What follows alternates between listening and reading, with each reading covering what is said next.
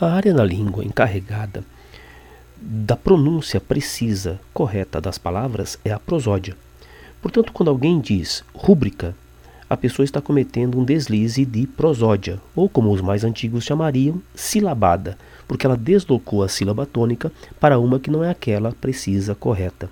A palavra, portanto, é rubrica, aquele rabisco que a gente faz nos documentos. Quero aqui, por favor, coloque aí a sua rubrica.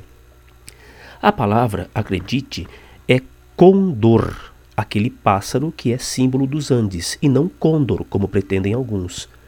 A palavra, acredite, é cateter, embora o uso tão disseminado de catéter já faça aparecer a possibilidade nos dicionários.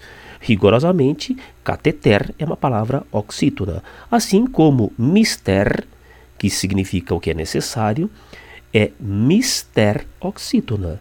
Nobel, acredite, é uma palavra oxítona e é assim que se pronuncia e evita-se Nobel.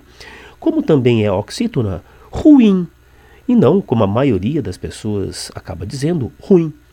Havia uma novela em que a pessoa, personagem, dizia é ruim, hein? E na verdade a prosódia pede que seja ruim. Quem nasce na Bavária é bávaro, mas quem nasce na Batávia, antigo nome da Holanda, é batavo. Batavo e bávaro, dois adjetivos pátrios com marcação tônica em sílabas distintas.